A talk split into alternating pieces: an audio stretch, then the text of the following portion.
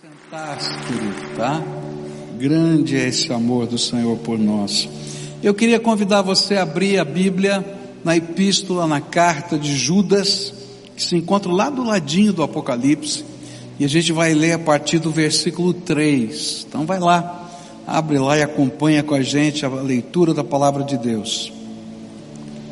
A palavra do Senhor nos diz assim: Amados, quando eu me empenhava para escrever-lhes a respeito da salvação que temos em comum, senti que era necessário corresponder-me com vocês para exortá-los a lutar pela fé que uma vez por todas foi entregue aos santos. Pois certos indivíduos, cuja sentença de condenação foi promulgada há muito tempo, se infiltraram no meio de vocês sem serem notados são pessoas ímpias que transformam em libertinagem a graça do nosso Deus e, de, e negam o nosso único soberano e Senhor Jesus Cristo. E embora vocês já estejam cientes de tudo de uma vez por todas, quero lembrar-lhes que Jesus, tendo libertado um povo, tirando-o da terra do Egito, destruiu depois os que não creram e a anjos, os que não guardaram o seu estado original, mas abandonaram o seu próprio lugar, ele tem guardado sob trevas em algemas eternas para o juízo do grande dia. Igualmente, Sodoma, Gomorra e as cidades vizinhas, que também se entregaram à imoralidade e adotaram práticas contrárias à natureza, foram postas como exemplo do castigo de um fogo eterno. Do mesmo modo, também esses, quais sonhadores, contaminam a carne, rejeitam a autoridade e insultam os gloriosos seres celestiais. Contudo, nem mesmo o arcanjo Miguel, quando entrou em conflito com o diabo e discutia a respeito do corpo de Moisés, ousou pronunciar sentença difamatória contra ele. Pelo contrário, disse: O Senhor repreenda você. Esses, porém, quanto a tudo o que não entendem, difamam, e quanto a tudo o que compreendem por instinto natural, como animais irracionais, até nessas coisas se corrompem. Ai deles, porque seguiram o mesmo caminho de Caim e movidos por ganância caíram no erro de Balaão e foram destruídos na revolta de Corá. Esses são como rochas submersas nas festas de fraternidade que vocês fazem, banqueteando-se com vocês sem qualquer receio. São pastores que apacentam a si mesmos, são nuvens sem água impelidos pelos ventos são árvores que, em plena estação dos frutos, continuam sem frutos, duplamente mortas e arrancadas pela raiz. São ondas bravias do mar que espumam as suas próprias sujeiras. São estrelas sem rumo para as quais está reservada a mais profunda escuridão para sempre. Foi a respeito deles que também profetizou Enoque, o sétimo depois de Adão, dizendo: Eis que o Senhor vem com milhares de seus santos para exercer juízo contra todos e para convencer todos os ímpios a respeito de todas as obras ímpias que praticaram e a respeito de todas as palavras insolentes que ímpios pecadores proferiram contra ele. Esses tais são murmuradores, pessoas descontentes, que andam segundo as suas paixões, a sua boca vive falando grandes arrogâncias, adulam os outros por motivos interesseiros. Mas vocês, meus amados, lembre-se das palavras anteriormente proferidas pelos apóstolos de nosso Senhor Jesus Cristo. Eles diziam a vocês: nos últimos tempos haverá zombadores andando segundo as suas ímpias paixões. São estes os que promovem divisões seguem os seus próprios instintos e não têm o Espírito. Pai querido, nesta hora, quando vamos meditar na tua palavra, queria te pedir, Senhor, revela-te aqui entre nós. que a tua presença seja perceptível, que a tua voz possa ser ouvida e que o Senhor possa tocar todos os corações aqui. Fala conosco, Pai, aquilo que oramos em nome de Jesus. Amém e amém. Nós começamos a estudar esse texto hoje pela manhã e eu disse que se eu pudesse dar um título para essa carta de Judas, eu diria que o título seria esse: Cuidado, os ímpios estão dominando a igreja. É disso que Judas está falando. Isso porque no final lá do primeiro século, é, primeiramente pessoas, depois pensamentos provindos da mentalidade grega, invadiram tanto o judaísmo quanto o cristianismo com uma ideia, com uma filosofia, com um pensamento religioso chamado gnosticismo. Nesse gnosticismo, eles criam que o conhecimento de uma espiritualidade profunda os levava a um tipo superior de, de vida espiritual, de cristianismo ou judaísmo, que se vivia em experiências místicas e o que ocorria no corpo, na vida da pessoa, não tinha tanto valor.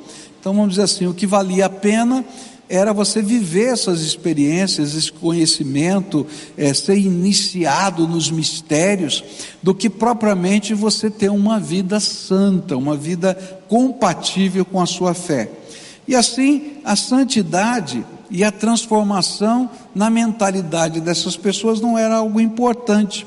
Mas esse conhecimento transcendental e essa experiência mística de poder é que importava. Por isso, Judas, e é importante a gente dizer quem é esse Judas, não é? Judas aqui é irmão de Jesus, irmão de Tiago, irmão carnal de Jesus e irmão de Tiago. Maria teve outros filhos, e está lá nos evangelhos isso. Escreve essa, essa epístola, Judas vai escrever essa, essa epístola convidando cada servo de Jesus a perceber o perigo que o evangelho corria e a entrarem numa luta pela verdadeira fé.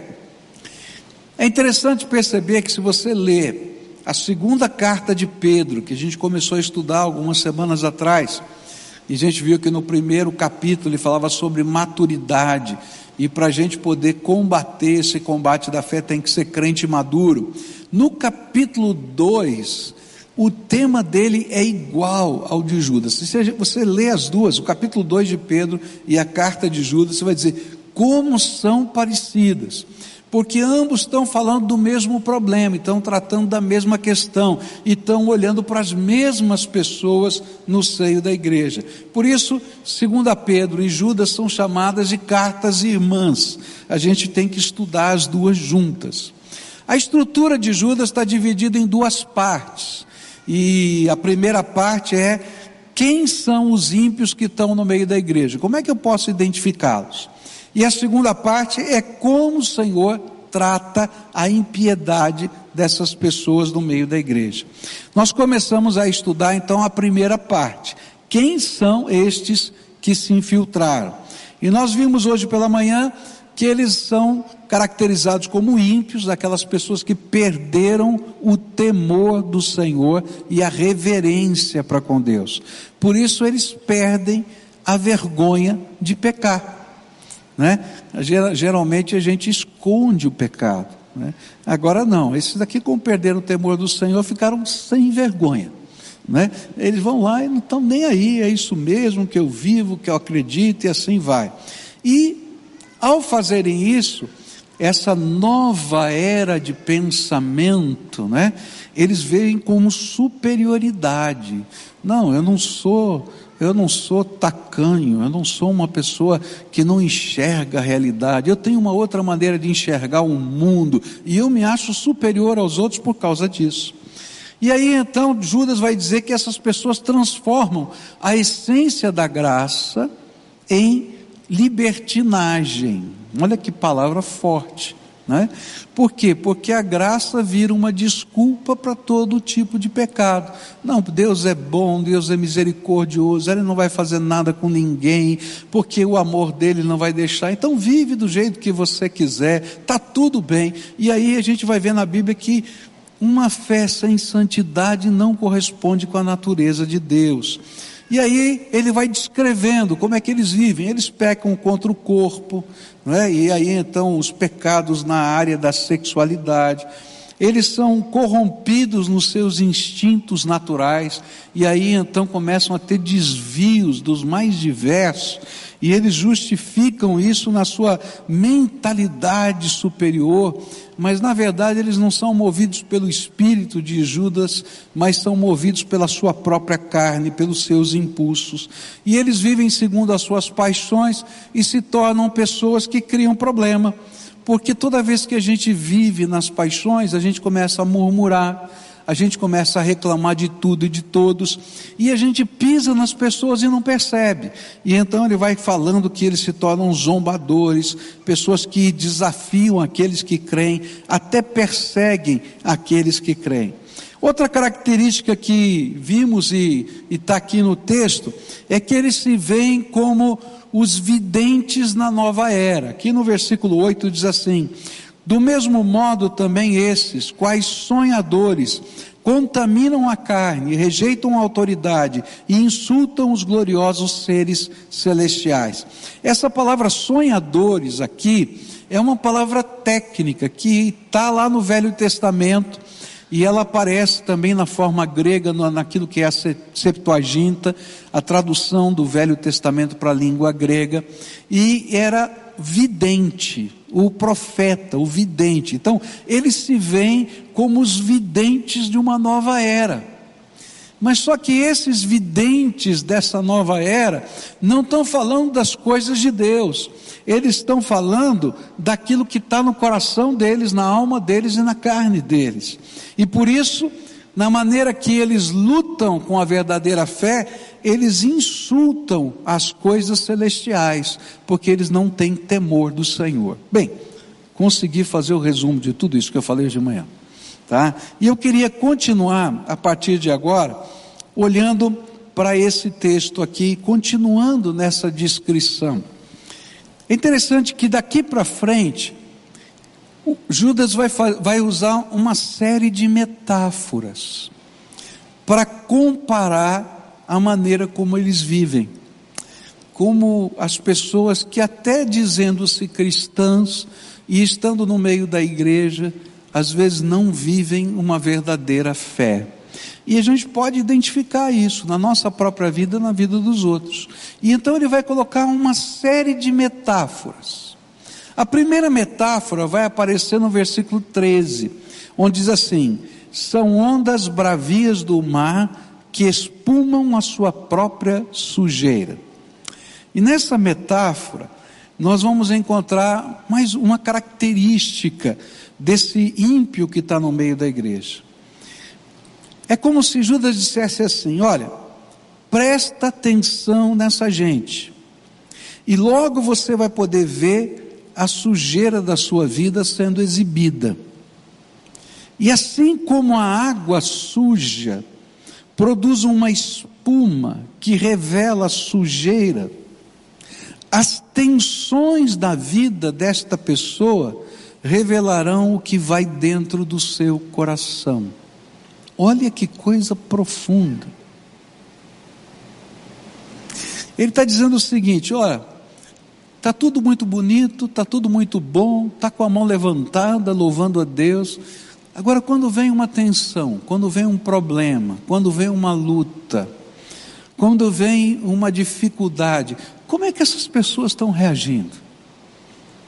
E aí então Judas diz assim: olha, essas pessoas no meio da luta, do problema, da dificuldade, espumam a sua sujeira espumam a sua ira, a sua revolta, a sua murmuração, a sua crítica, o seu abandono da fé, o seu abandono da comunidade de fé. Por quê? Porque a essência não está boa. A essência não está boa. E aí então, o Senhor começa a chacoalhar a nossa vida. Toda vez que você começar a se afastar dos caminhos de Deus, ou você permitir que ideias, pensamentos corroam a essência da fé, o Senhor começa a chacoalhar a nossa vida. Sabe por quê? Porque Ele nos ama. E é como se Ele dissesse: acorda, presta atenção no que está acontecendo com você.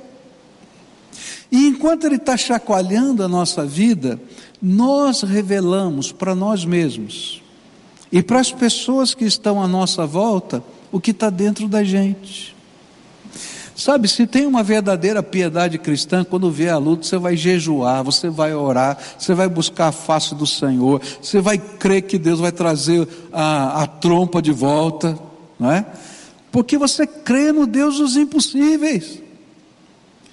Mas quando vem uma batalha, queridos, e você não está com o seu coração afinado com o Senhor, vem a ira, vem a revolta, vem o abandono do caminho de Deus, vem dizer Deus não ouve oração, Deus não faz nada, e isso espuma dentro da gente. E se alguém chegar perto de você falando alguma coisa, a espuma cresce.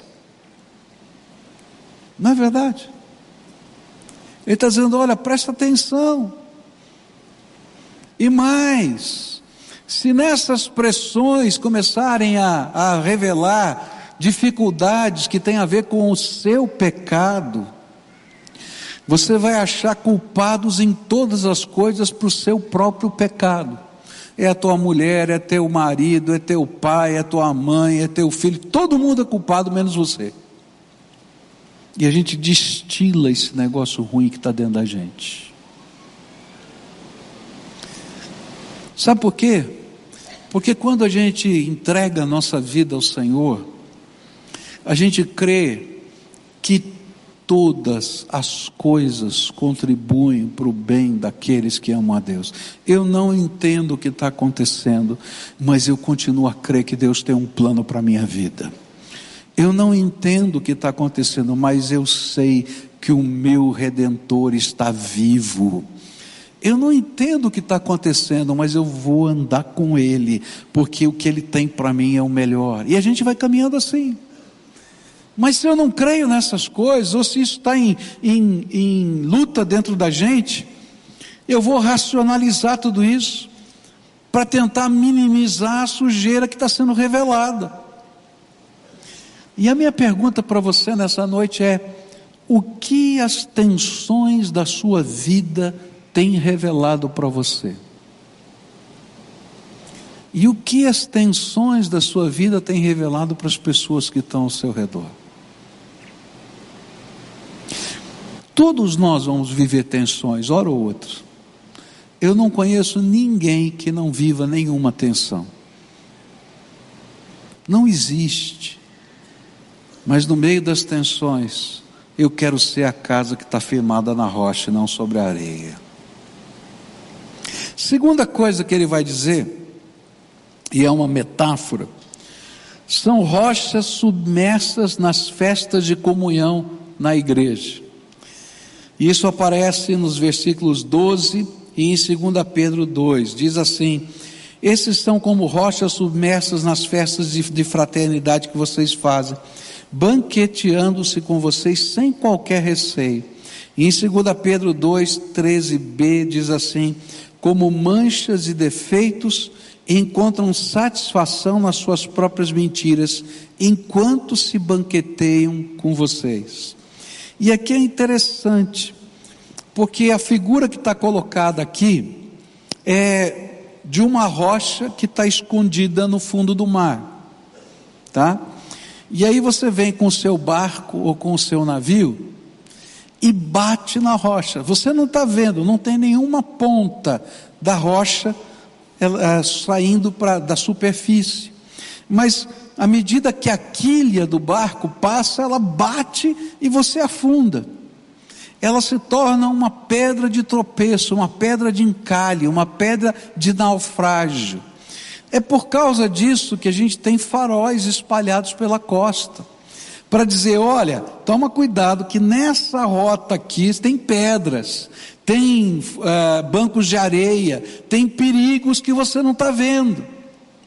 E ele está dizendo que essas pessoas são essas pedras escondidas que estão no meio da igreja, que no meio das festas da comunhão, lá no meio do dia a dia da vida da igreja, e festa da comunhão era quando a igreja celebrava a ceia do Senhor, cada um trazia um prato de comida, não é? E fazia um aquilo que a gente chama de junta panela aqui, né? E terminava a ceia do Senhor, todo mundo jantava juntos, todo mundo comia juntos. E aí eles se banqueteavam no meio do povo de Deus, mas destilavam ali aquilo que era uma semente, não é? Que ia afastar outros do reino. E aí as ideias, as filosofias, os pensamentos, ao invés de ajudarem as pessoas a crescerem espiritualmente, estavam afastando pessoas do Senhor. E ele diz assim: Olha, presta atenção no meio de vocês, se as pessoas que convivem com vocês ajudam vocês a crescerem na fé ou esfriam a sua fé? Ajudam você a crescerem no amor ou esfriam o seu amor? A crescerem na espiritualidade ou a esfriarem? Aí você vai dizer, mas como é que acontece isso? Você já viu fofoqueiro no meio da igreja? É, você viu fulano de tal, você viu Beltrano. A palavra de Deus diz assim: se você tem alguma coisa com o teu irmão, vai lá e fala com ele. Se ele não te ouvir, leva mais um. Se ele não te ouvir, anuncia para toda a igreja, para a igreja tomar um, um, uma conduta. Mas quando eu fico falando isso pelo corredor, eu gero uma falta de fé, uma falta de confiança. E às vezes nem é verdade.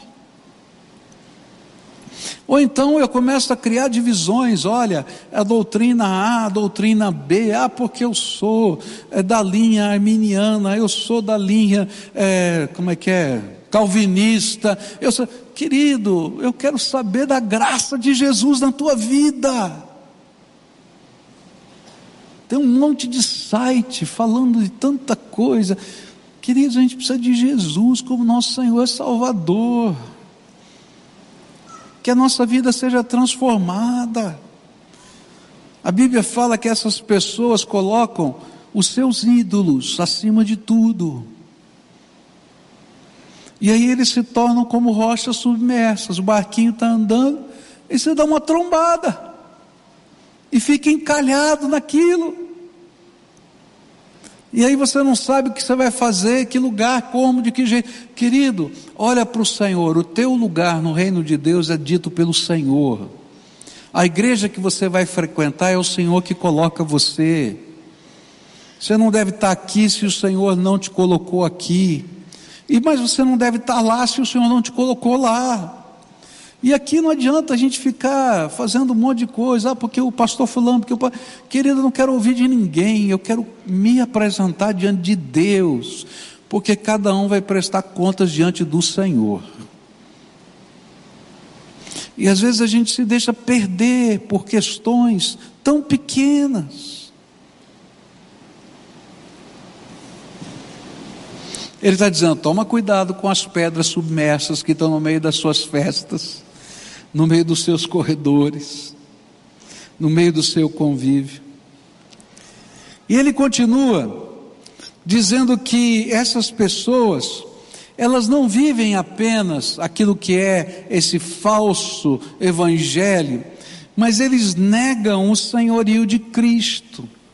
Não é apenas essa libertinagem de transformar a graça numa permissão para tudo que caracteriza a impiedade, mas é também a maneira como eles lidam com o senhorio de Cristo na sua vida. Diz assim a palavra de Deus no versículo 4, segunda parte, diz assim: são pessoas ímpias que transformam em libertinagem a graça de nosso Deus e negam o nosso único soberano e Senhor, Jesus Cristo. Como Jesus é dono da tua vida?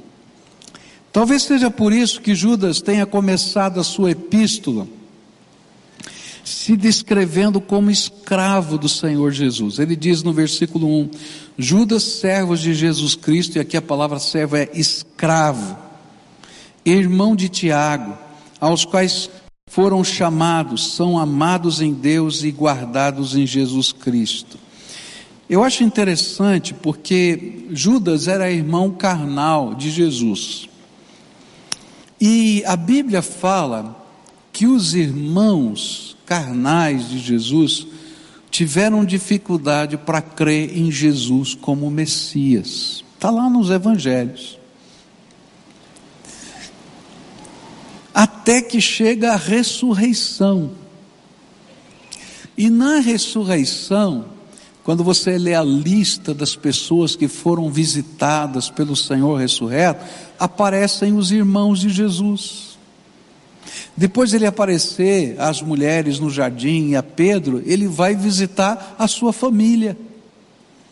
E tem uma, uma história, a gente não sabe se ela é verdadeira ou não, que faz parte de uma tradição antiga, então eu não sei se é verdade. A única coisa que a Bíblia diz é que na ressurreição Jesus foi visitar os seus irmãos, só isso. Mas nessa história, é, perto da morte de Jesus, teria havido um diálogo entre Tiago e Jesus, que ele só conseguiria crer em Jesus, né, é, se ele de fato ressuscitasse fosse comer o pão junto com ele. E na manhã da ressurreição, antes dele buscar os dois no caminho de Emaús, diz essa tradição que ele foi visitar os seus irmãos e disse: Vim comer pão com vocês. E é interessante que a partir daquela data, nem Tiago, nem Judas se dizem irmão de Jesus, mas eles dali em diante se dizem servos de Jesus Cristo.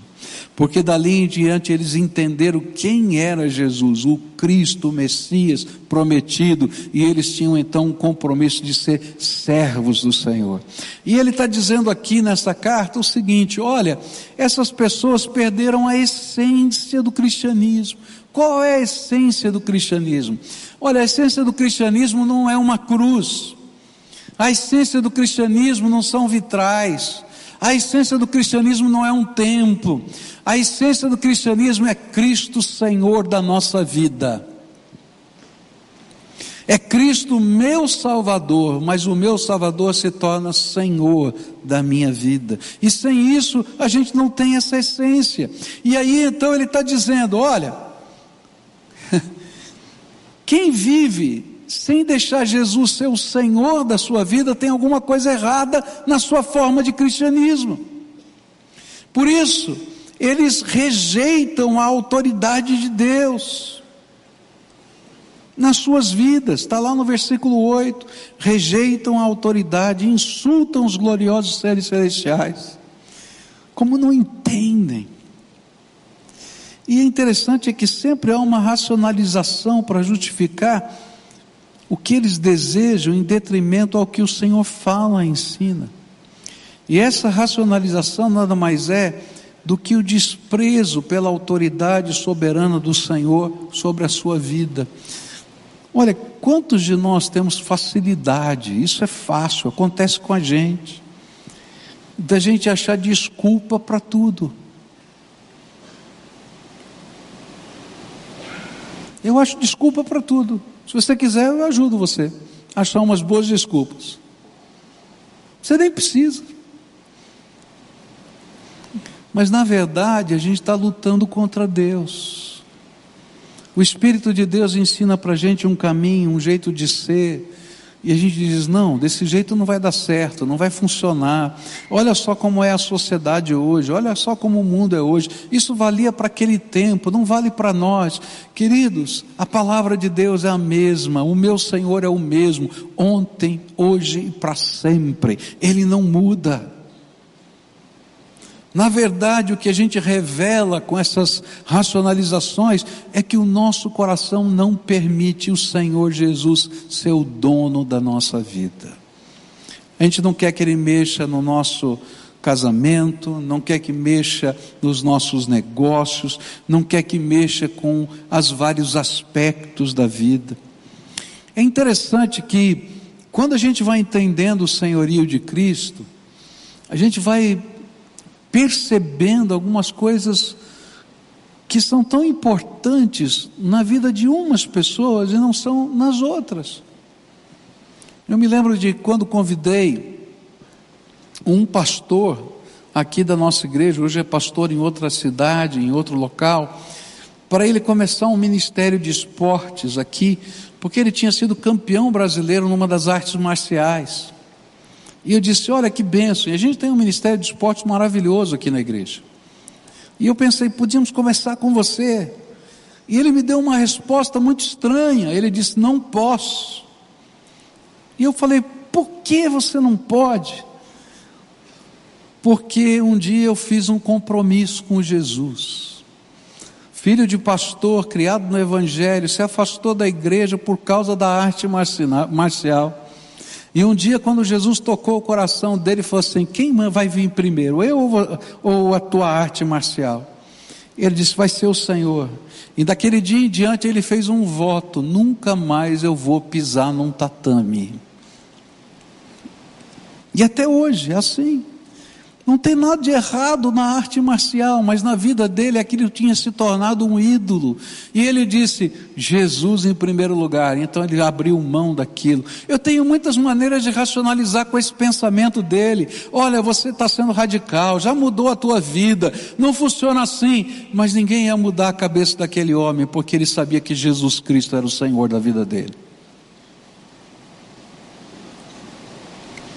Eu tenho várias maneiras de racionalizar tantas coisas, mas a Bíblia está dizendo que quando eu começo a racionalizá-las, eu não deixo Jesus conduzir a minha vida, eu estou conduzindo a minha vida do meu jeito. E isso é uma das expressões da impiedade dentro do nosso coração. Verso 16 vai dizer assim: a sua boca vive falando grandes arrogâncias. Eu acho incrível isso.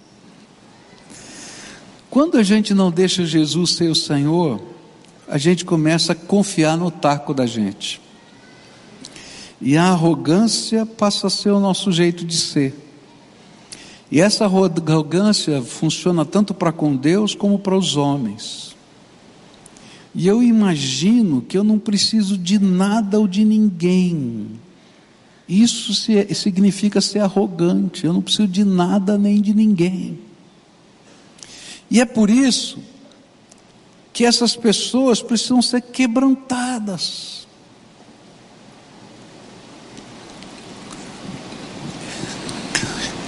Tem pessoas que Deus tem que sentar uma reta na cabeça.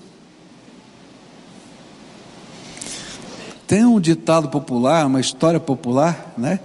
Que tinha um burro velho, né? Que não atendia o dono dele. E aí então o dono puxava, ele empacava. Ele puxava e empacava. Um dia esse daí entrou no celeiro, pegou uma marreta e sentou na cabeça dele. Alguém disse: O que você está fazendo com o burro? Eu falei assim: Estou ensinando para ele quem manda aqui. Sabe, às vezes a gente é um burro velho. É esquisita a comparação. empaca. E o Senhor chacoalha a minha vida, chacoalha a tua vida. Ele acrescenta aqui uma outra metáfora, dizendo: olha, eles seguem o caminho de Caim. Qual o caminho de Caim? Caim queria viver, adorar e se relacionar com as pessoas do jeito dele.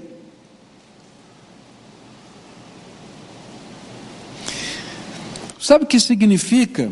É que não tem limites para arrogância e para independência. E aí eles se tornam como Caim, agressores, opressores, violentos. Caim matou seu irmão Abel. E isso eles fazem para defenderem a sua autonomia despótica. São senhores deles que eu queria falar com você nessa noite é que o caminho da impiedade é sorrateiro. E eu não estou falando essas coisas para você ficar dizendo, ó, oh, o João, o Pedro, o Antônio. Deus tem que lidar com o João, com o Pedro, com o Antônio, mas eu estou falando com você. Essas coisas têm que ser checadas à luz da nossa própria vida. O que que as tensões da sua vida têm revelado?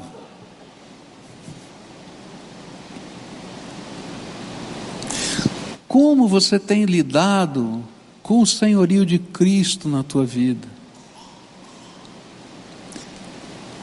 De que maneira o Senhor às vezes tem que chacoalhar a tua vida para você perceber que você sem Ele não é nada. Às vezes a gente acha que é tudo, né? Que pode tudo, que faz tudo, até o dia que a gente cai numa cama.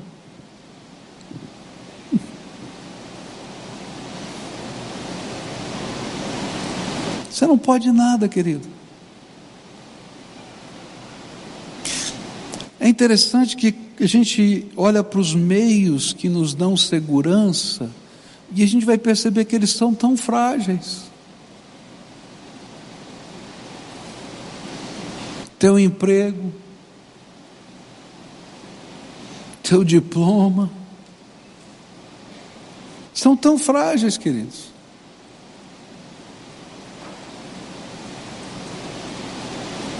E que tudo é tão rápido na vida da gente.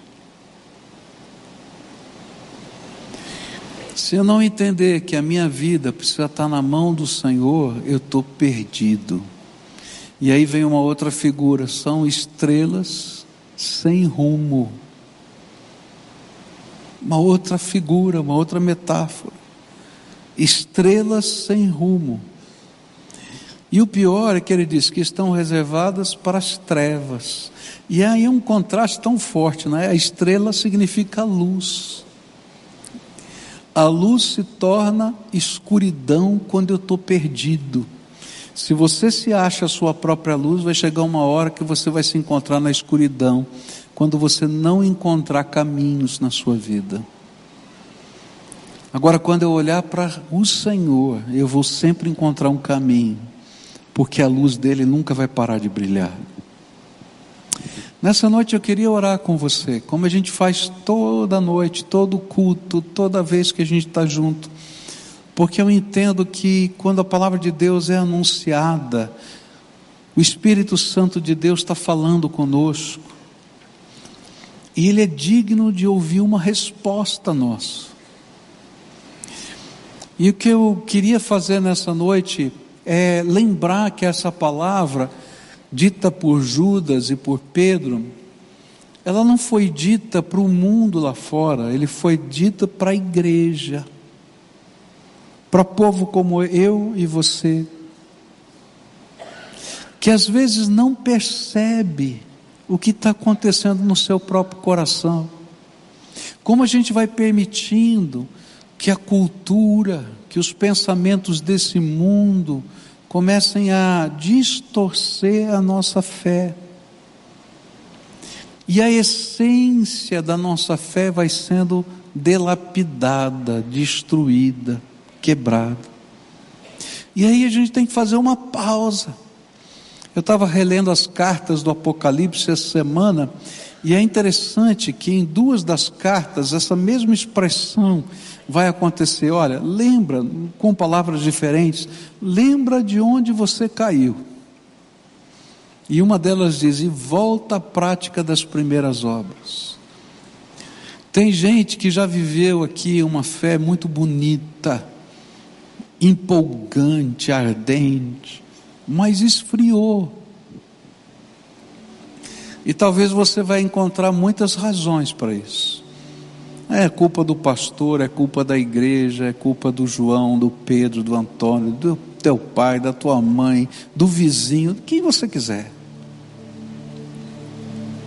Mas o que está acontecendo é que o teu coração abrigou coisas que não valiam a pena serem abrigadas. E a gente precisa de arrependimento e dizer: Senhor, eu não quero continuar assim. Eu não quero lutar contra o teu senhorio. Eu quero aprender a viver debaixo da tua graça e sentir a alegria da salvação de novo. Ah, eu me lembro da primeira vez que eu fiquei tocado pelo Evangelho e eu fui subir no meu quarto para orar, mas enquanto eu saía daquela reunião, ia para casa sozinho, eu me lembro até hoje como eu me sentia. Parecia que eu estava andando em nuvens, alguma coisa nova estava acontecendo, algo de Deus estava acontecendo.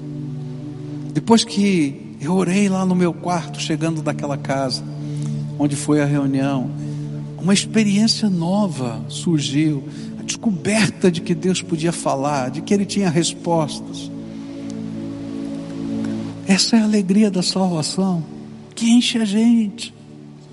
E quando a gente se reencontra com o Senhor, essa alegria vem forte dentro da gente. Mas às vezes a gente vive uma mornidão tão grande, um vazio de alma tão grande. E a gente vai perguntando por quê? Porque a gente deixou algumas setas do inimigo entrarem.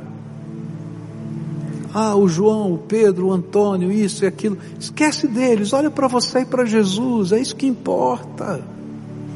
Eles vão ter que se resolver com Deus. Ah, mas estão em pecado e você não está? Entende? Isso é um problema de Deus com essa pessoa. Você tem que resolver o seu problema com Deus e deixar a graça de Deus fluir na tua vida. Chega de olhar para as pedras que estão submersas ou de parar nelas. Olha para cima, para o autor e consumador da sua fé. Tem coisa nova para acontecer na tua vida. Tem coisa nova para acontecer na tua casa, tem coisa nova para acontecer no teu trabalho, tem coisa nova para acontecer nos lugares que você frequenta, porque Deus quer te fazer instrumento de graça. Não que espuma sujeira, mas que espuma a beleza de Cristo. E nessa noite eu queria orar com você. Oração de confissão, de entrega, de volta. Talvez tenha alguém aqui que hoje está aqui e está afastado de Deus. Ninguém sabe, só você e Deus. Alguns até sabem, porque você talvez esteja afastado da igreja. Mas o Senhor está olhando para você dizendo: Filho, não desisti do plano que eu tenho para você. E é muito maior do que tudo isso que está entulhando a tua vida. Então, se hoje o Espírito Santo de Deus está falando com você, eu queria desafiar você, convidar você a sair do seu lugar, vem aqui à frente, a gente orar junto. É uma oração de confissão, uma oração de entrega. E você vai dizer, pastor, mas é difícil isso. É mesmo, de verdade. Porque ou Jesus é Senhor ou Ele não é. E se Ele está mandando, então obedeça. Agora, se você não é capaz de obedecer o Senhor na igreja, então não acredite que você vai obedecer o Senhor lá fora. Então, se o Espírito de Deus está falando com você hoje, vai saindo do seu lugar para cá, vem aqui. Eu quero orar por você, quero consagrar a sua vida, quero colocar o teu coração, a tua alma, os, as batalhas que você está vivendo na mão do Senhor. Se você está lá na galeria, vai descendo. Se tiver uma família que está vivendo isso, levanta a família inteira, em nome de Jesus. Pode vir, pode vir, em nome de Jesus. O Senhor tem gente aqui, tem povo dele aqui, ele quer fazer alguma coisa bonita na tua vida, de restauração, de transformação, de mudança. Olha, Deus não terminou de escrever a tua história. Deus não terminou de escrever a tua história. Tem um capítulo novo que Ele quer escrever hoje na tua vida. Ah, pastor, mas o senhor não sabe como foi, o que aconteceu. Eu não sei mesmo, é verdade. Não sei. Mas eu sei quem sabe. E o que ele está mostrando para você é maior do que já aconteceu. Porque ele é o autor e consumador da nossa fé. Ele é aquele que faz a obra na nossa vida. Então vai saindo do teu lugar, em nome de Jesus, aqueles a quem o Espírito Santo está falando. Vem, pode vir, vem. Ah, pastor, mas tem uma coisa aqui que é impossível. Olha, que bom que é impossível, sabe por quê? Porque o meu Deus é o Deus dos impossíveis. Ele é o Deus dos impossíveis. Quando Maria disse para o anjo: Olha, eu não conheço homem nenhum, sou virgem. Como é que isso pode acontecer comigo, conceber o Filho de Deus? E o anjo do Senhor, Gabriel, disse para ela: Há alguma coisa impossível para Deus? Se Maria concebeu na sua virgindade, que era algo inconcebível, e tem muita gente que não crê em Jesus por causa disso, tá? Quanto mais o meu Deus não é capaz de fazer tantas outras coisas. Sabe quem é o nosso Deus? É aquele que com a palavra do seu poder diz, faça, e aconteceu. E céus e terra foram criados pela palavra do seu poder. Bilhões de galáxias. Não estou falando de planetas, não. Bilhões de galáxias. Esse é o Deus que nós estamos buscando agora. Que nós estamos adorando, tá? Primeira oração é sua. E logo depois eu vou orar por você. Quais foram as áreas da vida que o Espírito Santo tocou o seu coração? Quando ele falou com você, ele mostrou algumas coisas, tá? Eu não sei quais são, só você sabe. Então agora você vai fazer uma entrega. Imagina que a cruz de Jesus está aqui na frente e você vai colocar essas coisas que são os seus tesouros aos pés da cruz. E eu quero dizer para você, eu sei que não é fácil. Porque alguns desses tesouros envolvem pessoas, relacionamentos, coisas complicadas, histórias complicadas. Mas esse é o primeiro passo. Senhor, do teu jeito, do teu jeito, sem racionalizar. Vou colocar aqui agora. Isso que o Senhor me mostrou. Faz isso agora, faz essa entrega. Faz essa entrega ao Senhor, faz. Se tem pecados, confessa como pecado. Senhor, isso aqui que está acontecendo na minha vida é pecado. Eu quero te pedir perdão. Se você se sente prisioneiro de alguns pecados, pede para o sangue de Jesus, o Filho do Deus vivo, não apenas te perdoar, mas te libertar. Não tem algema que segure a libertação de Jesus. Ele é poderoso.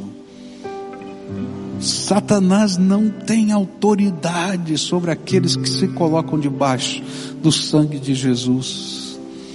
Então se coloca lá.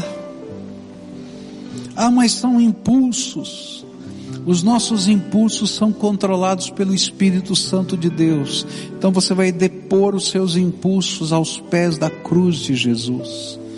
Dizer, Senhor, eu quero que o teu Espírito controle a minha vida. É isso. Eu quero aprender a caminhar na plenitude do teu poder, agindo no dia a dia da minha vida, dentro de mim e fora de mim. Agora eu quero orar por você. Senhor Jesus, tu conheces o coração desses teus filhinhos. Eles são amados do Senhor, amados. O teu amor é que nos constrange, diz a tua palavra. Se eles estão aqui na frente, é porque o teu amor de alguma maneira os constrangeu. A tua palavra diz que ninguém vem ao Senhor sem primeiro o Senhor ter, ter o chamado. Então, se eles estão aqui é porque eles ouviram a tua voz. A tua palavra, Senhor, nos diz que de modos nenhum o Senhor lançaria fora aqueles que viessem te buscar. Então, nesta hora, eu quero te pedir, Senhor, abre as janelas dos céus agora. E primeiro derrama da tua graça poderosa, perdoadora, transformadora, revitalizadora. Tem alguns aqui, Senhor, que perderam a alegria da salvação. Eu quero te pedir, Senhor, inunda da tua alegria salvadora agora. Tem alguns que estão dizendo, Senhor, eu achei tantas desculpas, mas eles colocaram as desculpas e agora revela o teu poder na vida deles. Alguns vão precisar de libertação e que toda algema de Satanás seja quebrada agora em nome de Jesus. Alguns vão precisar de restauração, são os caquinhos quebrados. Eu não vou pedir para o Senhor colar os caquinhos, não. Eu vou pedir para o Senhor fazer um vaso novo, lindo, bonito, com esses caquinhos. E que eles sejam a carta aberta do Senhor ao mundo, do teu poder, da tua misericórdia, da tua graça. Alguns estão afastados do Senhor, mas de hoje em diante estão unidos ao Senhor. Alguns estão afastados da igreja, mas vão voltar, porque é a casa de Deus. Que o Senhor dê a eles graça, misericórdia e poder. Ó oh, Pai, talvez tenha atrás deles um rastro de lutas, dificuldades, problemas, brigas. Ó oh, Pai, começa um caminho novo daqui para frente. Pavimenta essa estrada e direciona o caminho desse teu povo. Abre, Pai, as janelas dos céus e começa a derramar do teu Espírito Santo. Derrama, Senhor, derrama, derrama do teu Espírito. Unge, Senhor, transborda. E que eles sintam a alegria do Senhor na vida deles. É aquilo que nós oramos em nome de Jesus. Amém e amém. Amém. Agora todo o povo de Deus de pé, tá? Dá a mão para quem está